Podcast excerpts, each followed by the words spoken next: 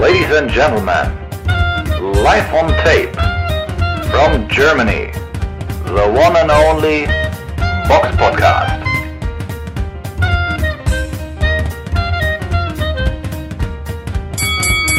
Servus, Grüezi und Hallo. Willkommen beim Box Podcast Ausgabe 370. Heute mit dabei der Eugen. Hallo. Und ich, der Robert. Heute nur kleine Runde. Nichtsdestotrotz viel zu besprechen. Der Box Podcast Rückblick aufs vergangene Wochenende. Und da fangen wir mit einer Veranstaltung an, die am Freitag, den 16. September im Montreal Casino in Quebec stattgefunden hat.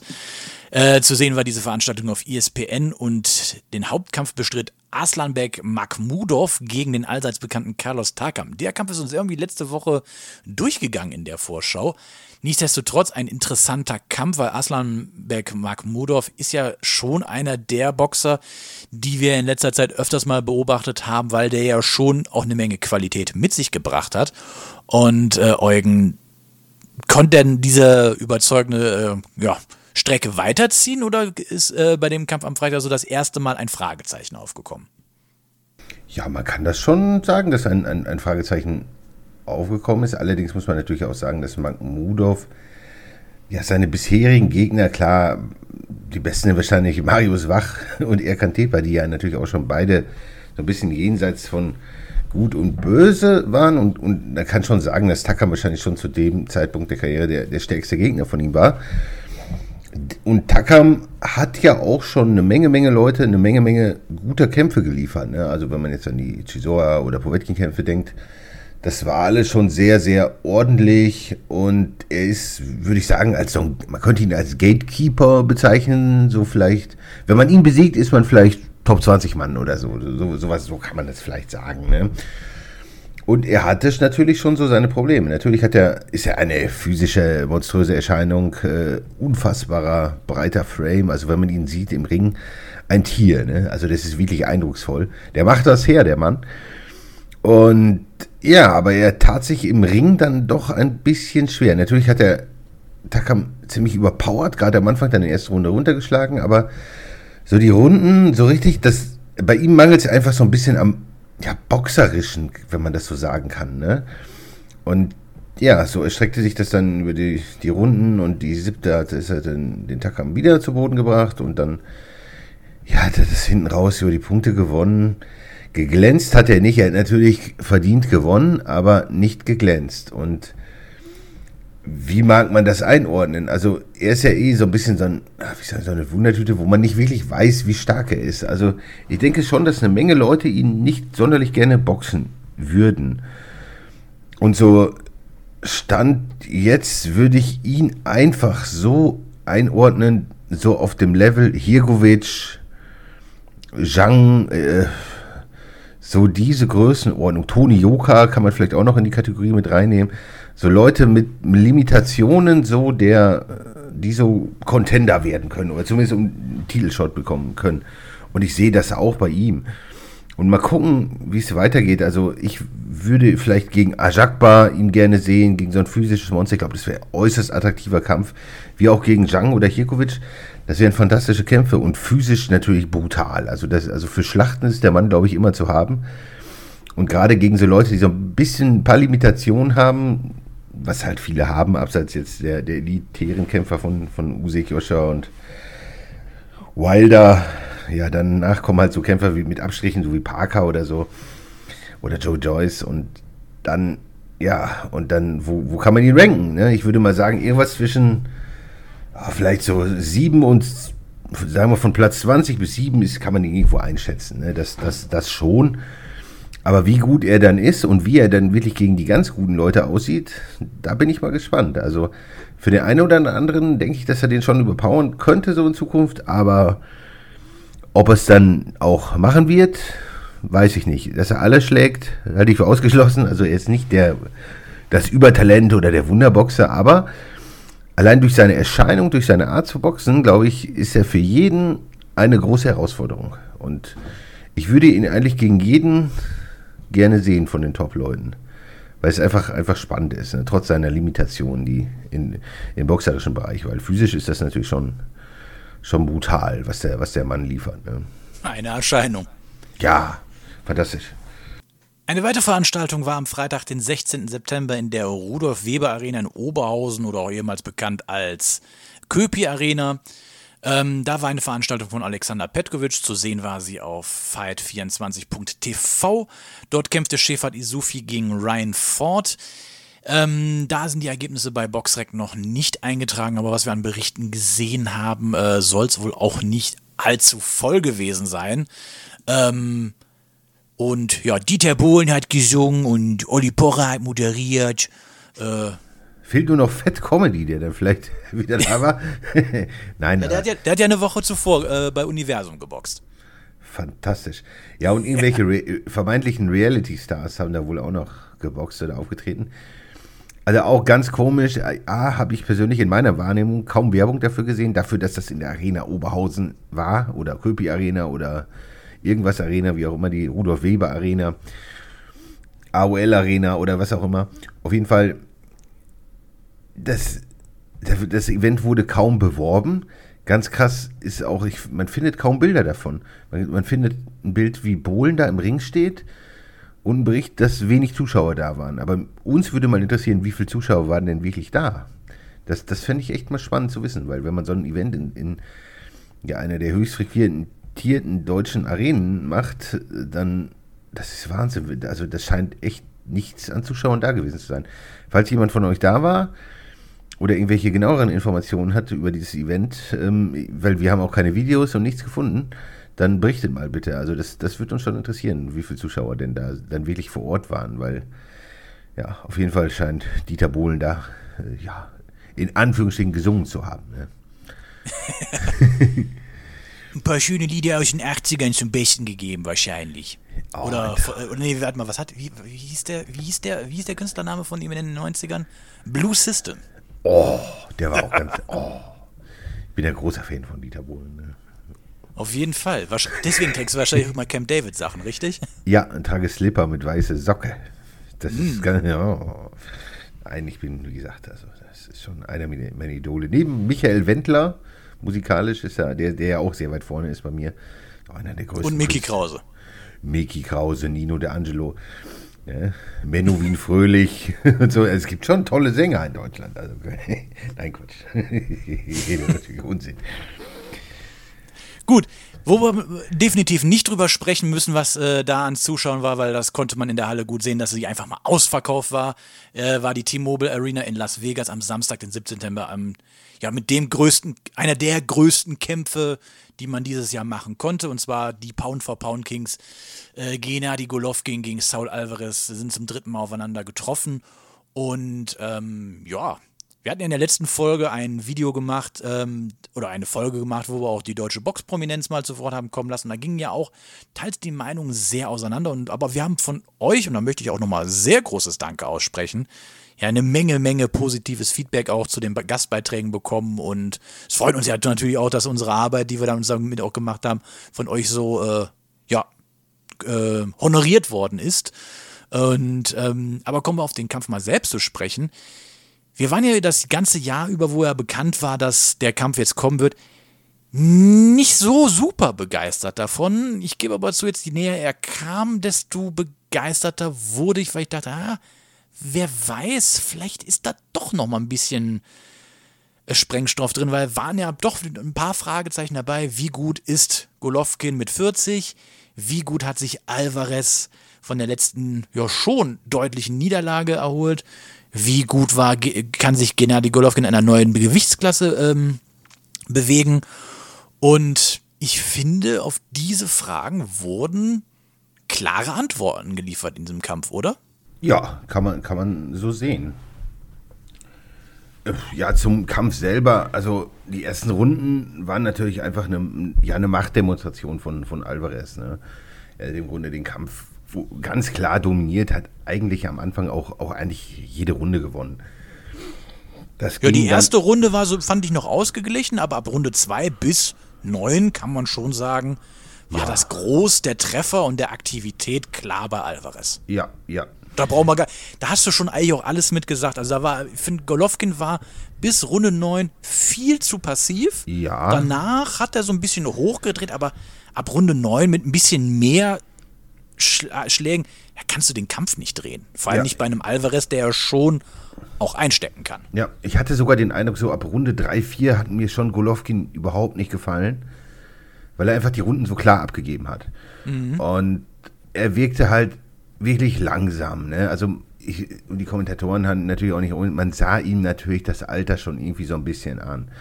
Und ich fand dann so ab Runde 7 fing es an, Runde 8 waren dann auch schon so die ersten Ausschläge, bei, also die hatte natürlich auch noch Alvarez die Runde, aber die ersten Ausschläge bei Golovkin, dass er gute Treffer gesetzt hat. Ja, ja. Und Alvarez, also zwischendrin auch mal. Und Alvarez schien dann so ab Runde 8 so ein bisschen beeindruckt. Und Runde 9 fand ich, fand Golovkin irgendwie in den Kampf. Hat auch dann immer wieder gute Treffer setzen können. Ich finde, Alvarez hatte auch große Probleme, irgendwie den Golovkin wirklich hart zu hitten. Hat er auch irgendwie immer geschmeidig gemacht, sich schön weggedreht und, und irgendwie immer eine Hand davor gehabt. Hat dann nicht so viele richtige Bomben kassiert. Schon viele Treffer kassiert, aber die großen Power Punches, die konnte, Golo äh, konnte Alvarez nicht so wirklich setzen. Und, und Golovkin kam dann irgendwie gut rein, hat härtere Hände geschlagen, hat auch gut getroffen. Und Alvarez weiß ich nicht, ob der sich die ersten Runden vielleicht so ein bisschen übernommen hat, weil der gemerkt hat vielleicht, dass Golovkin schwach war, verwundbar war. Dass der hinten raus, dass ihm da so ein bisschen die Körner fehlten.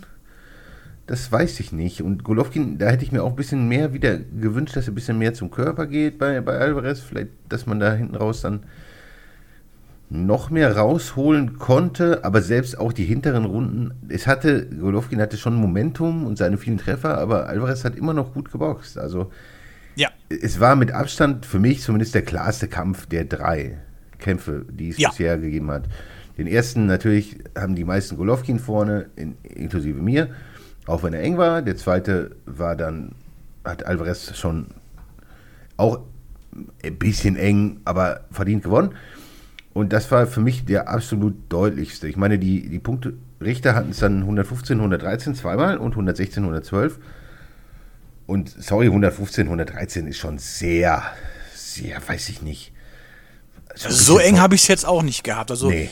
ich hatte, wie gesagt, erste Runde würde ich jetzt mal, wenn man, wenn es denn gehen würde, ausgeglichen, vielleicht ein bisschen mehr bei Golovkin, aber danach waren dann direkt acht Runden, also bis zu neun, klar bei, äh, bei Alvarez. Und danach pff, auch aus, aber wie gesagt, 115, 113 finde ich auch zu eng. Ja, ich meine, 116, 112 sind vier Runden, die Alvarez, äh, die Golovkin gewonnen hat, kann man so sehen. Ja, Finde ich eher okay, gut, aber ich meine, im Endeffekt streiten wir dann über eine Runde. Je nachdem, wie man sieht, wenn man die erste Golovkin gibt, muss man aber auch nicht. Aber das ist auch so eine, so vielleicht so eine Würfelrunde, kann man es beiden geben. Aber auch die erste, ich persönlich würde sie Alvarez geben. Insgesamt wäre ich schon relativ deutlich pro, pro Alvarez und das ist ein bisschen knapp, aber passt im Grunde. Ne? Wichtig ist, dass der richtige Mann gewonnen hat, also der bessere in dem Fall. Aber Alvarez hat mir insgesamt, muss, muss ich sagen, nicht so gefallen. Also der Golovkin war einfach nicht mehr so stark. Und auch wenn man seinen Golovkin letzten Kampf gesehen hat, da wirkte er auch einfach schon alt. Und ich er ist noch- 40, was erwartest ja. du? Und ich bin noch nicht so wieder überzeugt von Alvarez. Also weiß ich nicht. Also ja, ich, ich, ich sehe, also es ist ein gutes Comeback. Er hat gut Geld gemacht. Ja, aber für, so- also es ist kein Kampf, finde ich, wie, wie die Legacy, wie vielleicht noch der zweite. Den, er, den er wirklich verdient gewonnen hat. Das ist wahrscheinlich der beste Kampf für seine Legacy, der zweite Golovkin-Kampf. Aber, aber dieser, diesen finde ich nicht, hat nicht mehr so den Wert. Ne? Natürlich finanziell und so, alles gut. Und jetzt kann Ja, man den Kampf hätte man 2019 machen müssen. ja, und jetzt kann man Alvarez natürlich abfeiern und wieder als Superkönig sehen. Kann man, muss man nicht. Aber es ist natürlich so, dass so richtig hat er mir nicht gefallen. Bei Golovkin finde ich, ich glaube, für Golovkin könnte immer noch die allermeisten natürlich besiegen. Aber weiß ich nicht, Im Mittelgewicht auf jeden Fall. ja, ob da nicht, auch, auch gegen die Charlos sehe ich da, sehe ich ihn nicht chancenlos zum Beispiel gegen solche Leute, aber will ich ihn fast auch noch als Favorit sehen. Aber ich weiß nicht, ob es da nicht vielleicht auch irgendwann mal Zeit ist zu gehen, weil er hat jetzt wieder sehr gutes Geld verdient und im Sinne der Gesundheit, weil die ersten Runden wirkten schon nicht gesund für ihn. Also, ob's, soll, er, sollte vielleicht schon dran denken, auch vielleicht ne, sein, sein Lebensabend zu genießen, weil ich finde das immer so, wenn man so Legenden so sieht, die nicht mehr so können. Ich meine, ihr werdet ja auch älter, liebe Zuschauer, und, und ihr merkt das ja vielleicht auch, wenn ihr mal Sport macht. Mir geht es ja auch so, wenn, wenn ich mal Fußball spiele, der Geist ist noch so wie zu besten Zeiten, aber der Körper macht es einfach nicht mehr so. Und das ist beim Boxen oder bei allen Sportarten ja so. Und dann weiß man, es, es reicht einfach nicht mehr irgendwie auf gutem Niveau. Und das ist ja, weiß ich nicht, ob er sich das dann noch so antun sollte. Ne? Aber ich meine, es ist seine Entscheidung, aber ich glaube, er kann so viel nicht mehr gewinnen. Ja, aber es ist ja immer noch was anderes, als wenn du mit 40 Fußball spielst oder mit 40 gegen Leute wie einen äh, Canelo Alvarez in den Ring steigst. Also da ja. würde ich sagen, ist schon mal das Level an ungesund doch deutlich ungleicher verteilt. Da, das ist richtig, das ist richtig. Wenn man irgendwo bei der ja. Hobbytruppe oder bei den alten Herren eine Runde mitkickt, ist ja alles gut, ne? Aber wir reden ja jetzt von, von Boxen, wo man halt sein... Ja, muss schon aber natürlich anerkennen, sagen wir mal so mit dem Level, das er hat, da wird er noch im Mittelgewicht kann der noch eine Menge äh, noch eine äh, noch gut was reißen, aber da ist da ist Licht am Ende des Tunnels. Also allzu lang ja. kann das nicht mehr gehen und äh, ich meine, alles hat man ein Ende. Ich meine dafür, dass er so alt ist, hat er immer noch einen sehr, sehr geilen Kampf geliefert. Das, das schaffen die wenigsten in dem Alter. Und ja. dafür überhaupt, was er so in seiner Karriere geleistet hat, gilt Dank äh, und Respekt, weil ich überlege so, also ich weiß nicht, wie es dir geht, aber so Mitte der 2010er Jahre, so der und Kovalev, das waren doch wahrscheinlich auch, auch eine der Boxer, die du immer gern geguckt hast, oder? Ja, natürlich. Das waren so die, die Pound for Pound Superstars, ne? Ja, da, da, vor allem, da war ja, dir wurde ja auch immer gut was geboten. Da war Action drin, da waren Knockouts drin, da waren Zermürbungen drin, da war Speed drin, da war eigentlich für allen was, für jeden was dabei. Da war immer so ein gutes Komplettpaket. Ja.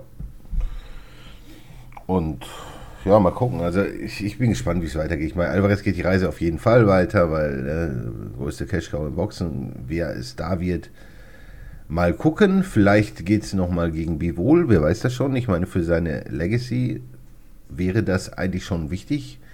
Nur ich sehe nicht, wie er im echten Light Heavyweight äh, wie wohl schlagen kann. Das glaube ich nicht. Er sollte sich wahrscheinlich eher so ja, Supermittel oder so konzentrieren. Ne? Da gucken, dass er da vielleicht die Leute boxt. Ich weiß nicht, was, was, was die Pläne von Alvarez jetzt, jetzt so sind, aber da wird man wahrscheinlich die Kämpfe machen, die die größten Zahltage versprechen. Ne? Aber ich, ich habe da jetzt keinen, keinen Gegner vor Augen, den er jetzt aktuell als nächstes boxen wird oder so. Oder hast du da schon eine Vorstellung? Also als nächsten Geher von Alvarez, ja, die Möglichkeiten hast du da genug. Also was ich definitiv ausschließe, ist halt das Mittelgewicht. Auch wenn da mit den Charlo natürlich noch ein paar, in Anführungszeichen, aufstrebende Gegner sind oder Namen, halbwegs bekannte Namen in Amerika, die man boxen könnte. Aber, boah, schwierig. Also, hm, das Supermittelgewicht ist ja jetzt auch nicht gerade so geil besetzt, wie äh, es vor ein paar Jahren war. Aber so ein Demetrius Andrade sehe ich jetzt zum Beispiel auch nicht da. Puh, Kalen Plan hat er, im Endeffekt hat er ja schon im, im Supermittelgewicht auch alles äh, klar gemacht. Also aktuell wüsste ich da gerade wirklich nicht so richtig, wen man da reinnehmen könnte. Nein, Geld ist die Antwort und was am meisten Geld generiert demnächst, das wird man machen. Sonst hat er sich sicherlich auch mal ein Bäuschen verdient. Ne? Also, dass er jetzt dies Jahr nochmal kämpft, glaube ich nicht. Eher so wahrscheinlich irgendwann Anfang des Jahres. Ne? Das stimmt. Naja, kommen wir zur Vorschau. Die Box Podcast Vorschau auf kommende Kämpfe. Und da sind ein paar Veranstaltungen bei, auf die wir kurz eingehen wollen, wie zum Beispiel eine Bob Arum-Veranstaltung, die am Freitag, den 23. September im Prudential Center in Newark stattfindet. Da kämpfen Shakur Stevenson gegen Robson Concisa um den äh, WBC und WBO-Titel im Superfedergewicht. Dann kämpfen auch noch in Deutschland am Samstag, den 24. September in der Friedrich-Ebert-Halle in Ludwigshafen äh, auf einer Veranstaltung von Rainer Gottwalk und seiner neu gegründeten Kifebox Promotion. Sarah Bormann gegen Elisabeth Lopez Corso um den WBC-Titel im äh, Minimumgewicht. Außerdem kämpfen äh, Leon Bauer gegen Hansel Gonzalez um den IBF Youth Supermittelgewichtstitel und den IBO World Youth Supermitteltitel. Und äh, Akman Ali, der ja auch bei uns im Video seine Prognose abgegeben hat, kämpft dort ähm, um den IBF European Titel im Superweltergewicht gegen Felice Moncelli. Zu sehen ist diese Veranstaltung auf Bild Plus. Dann haben wir noch eine Veranstaltung am Samstag, den 24. September in der Nottingham Arena in, na, wo könnte es wohl sein? Nottingham.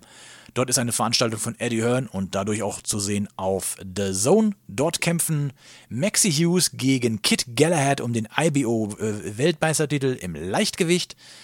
Und die größte Veranstaltung und auch, denke ich, aus unserer Sicht interessanteste Veranstaltung findet auch in England statt, allerdings in Manchester, in der Manchester Arena. Da kämpfen Joe Joyce, die Nummer 10 der Weltrangliste, gegen Joseph Parker, die Nummer 6, um den WBO Interims World Heavy Titel, somit auch um die Pflichtherausforderer des aktuellen WBO-Titelträgers. Also das ist schon eine schöne Ansetzung, muss ich sagen, oder? Ja, voll. Das ist so ein bisschen so Best of the Rest, so, ne? Also nach den besten Kämpfern im Schwergewicht kommen mir, ist das ja schon fast eine Ansetzung, die, die fantastisch, also ne, wo, wo sich dann herauskristallisiert, wer ist vielleicht derjenige, der, der die Leute nochmal fordert. Ich meine, Joe Joyce ist halt umgeschlagen, hat auch sehr überzeugen können in seinen letzten Kämpfen. Klar, die Gegner waren nicht die allerbesten, aber er ist sicherlich ein Mann, der über viel Punching Power verfügt und dem auch trotz ja, seiner nicht mehr ganz so jungen 36 vielleicht noch ein Teil der Zukunft gehört. Also da muss man gucken. Also, und Joseph Parker hat mir zuletzt in seinen letzten Kämpfen auch sehr gut gefallen. Also gerade der zweite gegen Chisora fand ich schon, ich fand ihn sehr gut. Ich, ich fand, es war eine boxerische Weiterentwicklung zu sehen bei ihm.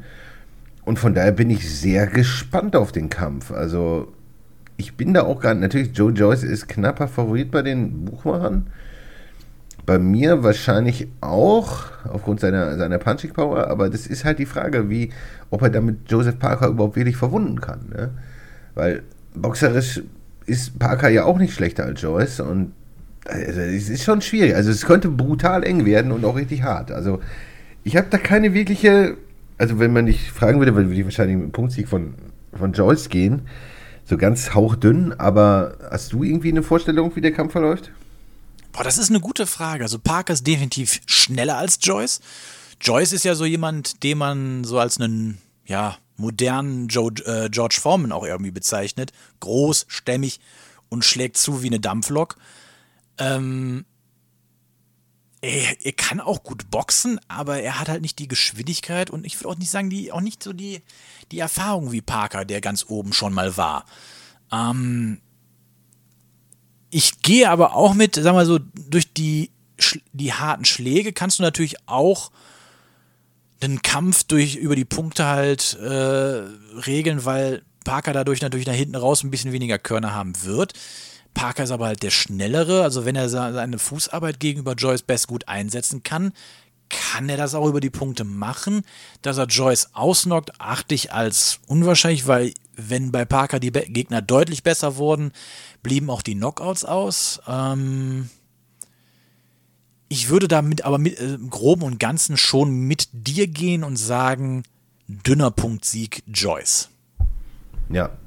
Allerdings natürlich, wenn, wenn der Aufwärtstrend unten bei Parker weiter anhält, wäre vielleicht auch ein umstrittener Sieg von Joyce oder also wirklich hauchdünn. Also das, das ist schwer zu sagen. Wie gesagt, weil bei Parker habe ich schon irgendwie einen Aufwärtstrend gesehen zuletzt. Also mir hatte zumindest boxerisch schon besser gefallen. Und da bin ich, ich bin echt gespannt. Also das ist, ist wirklich ein ja. Kampf, wo man nicht sicher sagen kann, was passiert. Also bei den meisten Kämpfen weiß man ja, mit an Sicherheit grenzender Wahrscheinlichkeit, auch die jetzt am Wochenende, also dass Shakur Stevenson gegen Robson Concesao gewinnt, ist, ist relativ sicher. Ne? Aber dieser Kampf ist natürlich schon eine ganz andere Liga. Ne? Also das, da, da weiß man natürlich nicht wirklich, was passiert. Und das macht diesen Kampf einfach so, so spannend. Ne? Auch wenn Joyce natürlich, wie gesagt, der als Engländer und Heimboxer der Favorit ist und, es, und, und Parker natürlich wahrscheinlich schon sehr deutlich gewinnen muss. Oder sehr viel besser sein muss, um den Kampf, um das Punkturteil dann noch zu bekommen. Aber hm. mal gucken. Es ist auf jeden Fall brutal spannend. Genau, interessant ist noch auf der Undercard, da kämpft Amanda Serrano gegen Sarah Mahfoud um den IBF, IBO, WBC und WBO Titel im Federgewicht. Also auch auf jeden Fall eine sehr gute Ansetzung. Kommen wir noch kurz zu den Hörerfragen. Zuhörer stellen Fragen und wir beantworten sie. Und da haben wir eine Frage reinbekommen, die geht nur an dich. Haha, ja, habe ich gelesen. Und zwar, ob ich die Eurobasket verfolge. Und ja, habe ich verfolgt. Und glaubst du an den Deutschland-Sieg der Eurobasket? Äh, vor dem Turnier hätte ich gedacht, wir hätten vielleicht Außenseiterchancen. Es ist so, dass halt ein paar Spieler gefehlt haben und ich glaube, wenn wirklich alle an Bord gewesen wären, also alle NBA-Profis, dass dann sicherlich noch mehr gegangen wäre. Aber das gilt ja für alle europäischen Teams. Es sind nicht alle dabei und dass wir ja, Griechenland geschlagen haben, ist schon Wahnsinn und die Spanier sind zwar nicht mehr irgendwie ja, das, das sind halt nicht mehr das, was sie mal waren, weil die halt nicht mehr die Gasol-Brüder haben oder ne, Ibaka, die, die großen Zeiten sind da auch vorbei. Aber es ist halt immer noch die zweitbeste Liga der Welt. Und die haben halt immer noch enorm viel Qualität und deswegen ist es keine Schande, dass man verliert. Die Spiele sind halt super eng gewesen. Und ich denke, das war gute Werbung insgesamt für, für den Basketball und es ist ja auch irgendwie toller Sport, ne, der, der Spaß macht, gerade in den, in den engen Spielen und war ja auch auf RTL dann zu sehen und ich glaube, es hat dem Basketball nicht geschadet, dass das, ähm, auch wenn die ausgeschieden sind, ja, aber ich denke, das, insgesamt war es doch schon ein Erfolg und insgesamt eine, eine schöne Performance der deutschen Basketball-Nationalmannschaft. Und mit Franz Wagner hat man ja vielleicht auch wieder, ich meine, er wird wahrscheinlich kein Nowitzki werden, aber das muss man auch nicht erwarten, aber zumindest einen sehr, sehr guten NBA-Spieler, und wenn der mitmacht, dann denke ich, dass man in den nächsten Europameisterschaften, wenn dann wirklich mal alle dabei sind, weil wenn Deutschland ist im Basketball, ich will sagen, gut wie nie, das, das ist natürlich falsch, aber so gut wie, also schon enorm stark, wenn wirklich alle dabei sind, zumindest europäisch, ne? die Amis sind natürlich eh komplett andere Liga, ne? das ist ja keine Frage. Es ist nicht viel genau. anders als im Boxen.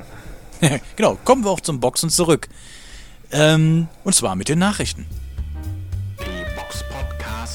Nachrichten. Und da haben wir dann einmal eine Nachricht aus Deutschland und zwar Leon Bund, der ja eigentlich am 1. Oktober boxen sollte, hat jetzt einen neuen Gegner und der Gegner und der Kampf ist auf den 22. Oktober verschoben worden. Und zwar ist das dann ein, der neue Gegner ist der Ire Pat Rake Mac, McCrory. Und äh, es geht um den IBO-Weltmeisterschaftstitel im Halbschwergewicht. Ja, IBO selbst, ja, ja, zweitklassiger Weltmeistertitel, aber äh, für viele natürlich ein Sprungbrett nach vorne.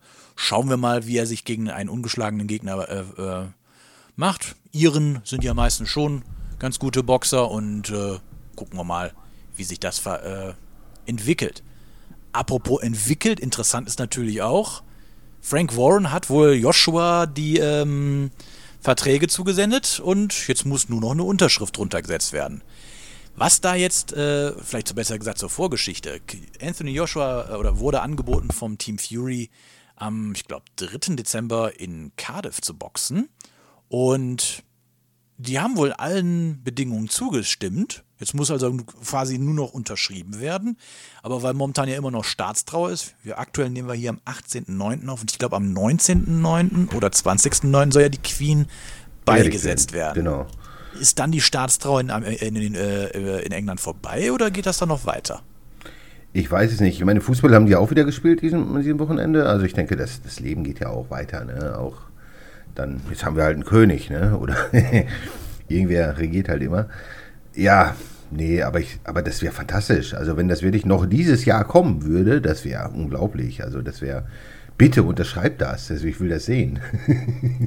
Warum ja. denn nicht? Im Ende, streng genommen, jetzt muss er es eigentlich machen, weil jetzt hat er ja auch gar nichts zu verlieren. Ob der jetzt zwei Niederlagen hat oder drei. Nee, nee warte mal.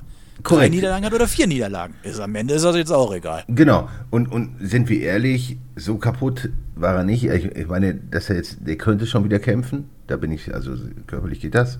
Und er hat ja im Grunde, wie du sagst, ja nichts zu verlieren. Und ob er jetzt, ob ihm jetzt wirklich irgendwie noch so ein Aufbaukampf wieder was bringen würde, jetzt gegen irgendwie ah, so einen nicht so starken Mann, ich glaube, das ist auch Quatsch. Also wofür? Also er hat dieses Level, er kann das, er kann das machen. Bitte, mach das, mach das. Ja, man darf jetzt auch nicht vergessen, viele denken, äh, haben ja auch immer äh, Joshua jetzt abgeschrieben, man darf jetzt nicht vergessen, er hat gegen halt gegen den gewo- verloren, der halt einfach technisch sau stark ist. Er sah aber nicht scheiße aus in dem Kampf. Er hat ihn zwar verloren, aber er, war, er sah nicht scheiße aus, deswegen kann man auch, denke ich, auf einem, weiterhin auf einem hohen Niveau boxen, wobei ich glaube, fast schon sagen würde, Tyson Fury ist, glaube ich, da schon nochmal einen Schritt nach weiter nach oben, aber andererseits gilt schon Respekt für, dass man das dann auch so annimmt. Ja, ja. Natürlich wird Tyson Fury der deutliche Favorit sein. Aber es ist halt nicht so, dass, dass Joshua da vollkommen chancenlos ist. Denn auch der kann boxen, kann den Kampf physisch machen und kann bei der Physis ja auch irgendwo vielleicht ein bisschen mithalten.